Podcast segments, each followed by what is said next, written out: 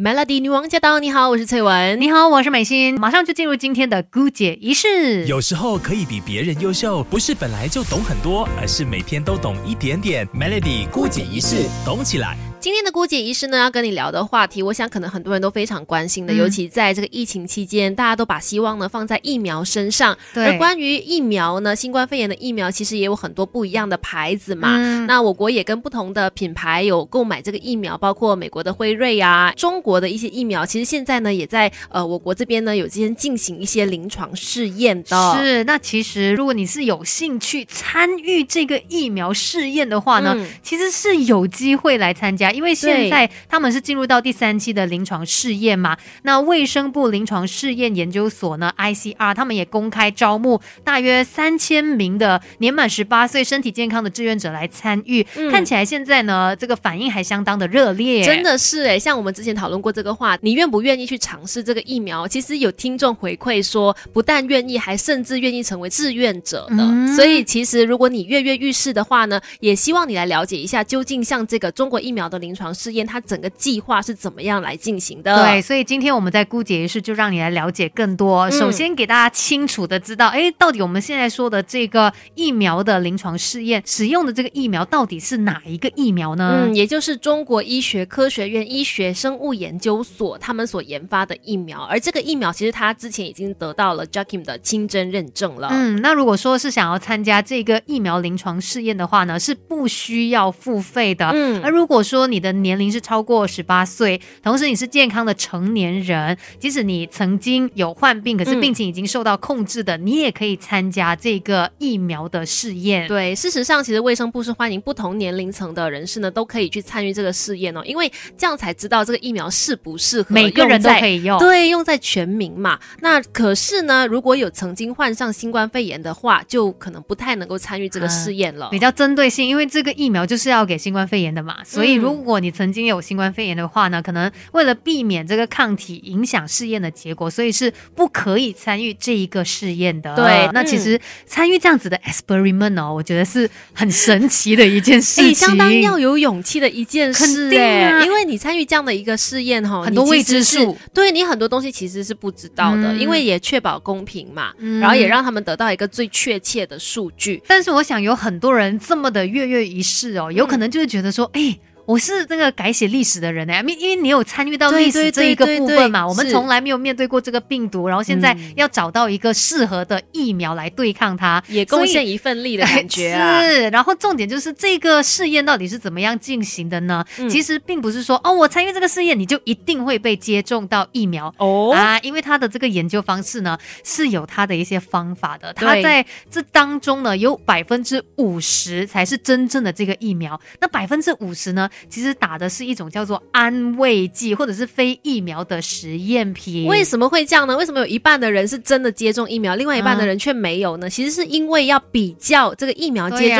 者还有未接种的人他们的感染几率嘛。如果你全部人都去做了这个接种疫苗的话，就不知道说没有接种的人会有什么样的反应，不知道它的有效性到底有多高。而且呢，因为呃这个疫苗哦，就是我们现在打，就是有一个是安慰剂嘛，它也不会告诉你说，哎，现在我。帮你打的是安慰剂，你的不是疫苗，因为不要影响这个成果，所以呢，你不知道你被接种的到底是什么东西。对，可是要讲一下这个安慰剂没有很可怕，安慰剂其实它只是一种简单的生理盐水啦，它没有任何的疗效，它只是一种模拟的药物而已，让你觉得说你有接种了这个疫苗，啊，心理上面你是接种了疫苗，但是实际上有没有就不知道了。那究竟这个中国疫苗是不是安全的呢？嗯，其实根据之前的研究报告就显示哦，接种这个中国疫苗之后会引起普通的一些反应，就包括说会有疼痛啦、红肿啦，然后会有这个很痒的一个状况哦，甚至你也会有一点觉得很累，或者是有发烧、腹泻等等的副作用。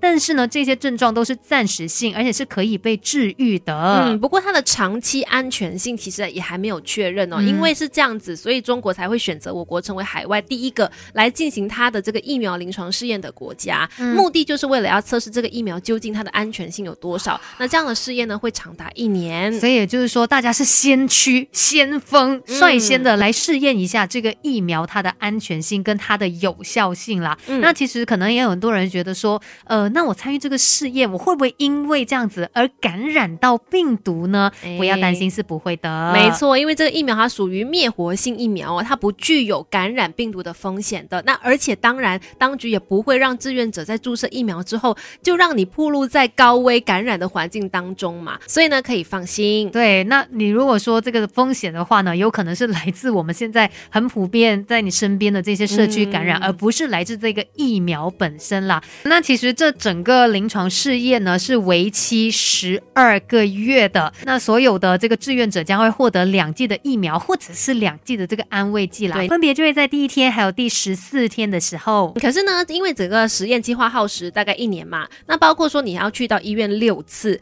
然后这个实验室呢，他也会打二十四通的电话向你来确认一个实验的状况，因为他们一定要密切的观察，对呀，知道你施打了疫苗之后你的情况如何等等的，这样子才可以得到更加准确的一些数据，然后才可以知道这个疫苗的安全性。所以你千万不要只是去打了针之后，你后面不要配合哦，一定要做个负责任的志愿者。对呀，你的所有资讯、你的所有资料都是很重要的。那在这一段期间，可能有些人会觉得说，哎，我可不可以服用其他的药物？会不会有所影响呢？当然，这些都是要经过医生的一个评估，然后来了解说，哎，到底是不是有冲突这样子的。所以他可能会让你知道，哎，是否需要暂停服用这些药物。嗯，还有就是呢，最后要提醒那些想要去参与这个实验计划的志愿者们，千万不要觉得说，哎，我已经施打了这个疫苗之后，我就很健康了，我就有抗体了，我就不用遵守 SOP 了。No，不是这样的，好吗？因为可能你打的是安慰剂，